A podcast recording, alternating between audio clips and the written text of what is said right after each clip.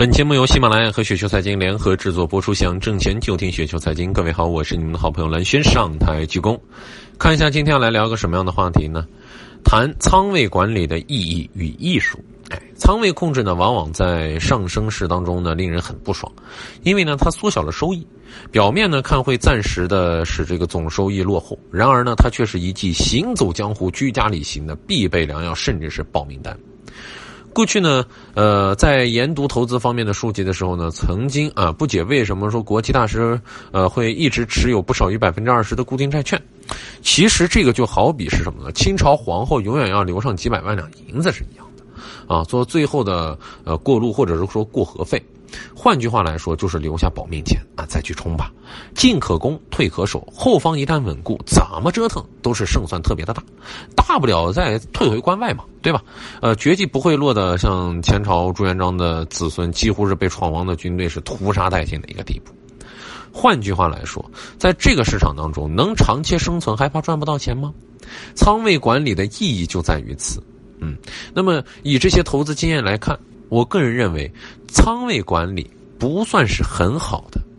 首先，呃，风格有一些偏激啊，这个有一些朋友的风格会有一些偏激。二呢，是因为多年的阅历呢，让对于这个底部的恐惧啊，一些朋友把握不住。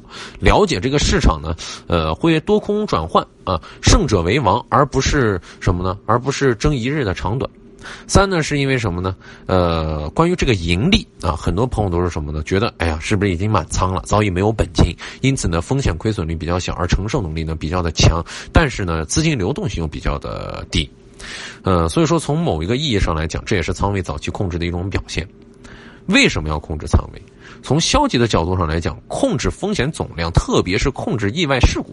即使你看对了行情的方向，也选也选择了这个比较好的建仓点啊，但是市场总是难免会出现一些小概率的意外事故，比如说突然的反向啊，来一两个停板啊，然后呢又恢复了趋势，这样的事呢，其实呃在投资过程当中，相信大家都是能够遇到的啊，也遇到了很多次，往往是让人措手不及。所以说在这儿特别提醒朋友注意，千万。不要忽视小概率的事件，因为不管你成功多少次，意外一次意外的事故就使得你十年都白干了。在风险投资的领域，眼睛必须要牢牢的盯着那百分之五的致命意外事故，只有百分之百确保它不会威胁到你的生命的时候，再放手去博弈。控制仓位是最基本的控制风险风险的一个方法。我前面列的这些，其实一些内容呢，呃，任何一个因素是零，那么整个的想法都是零。也就是说，在任何一个地方出现了偏差，那么你整个这样一个。呃感觉呢，或者说整个这样一个行动呢，就都基本上是化为泡沫了。不过从积极的这个角度上来看啊，控制仓位呢，不仅可以控制风险，而且还可以控制利润啊，而且是扩大利润。如果说你是做中线的，一旦做对了，每攻克一个阻力位，就会递减式的加仓，你可以使你盈利时候的这个仓位呢，永远大于出错时候的这个仓位。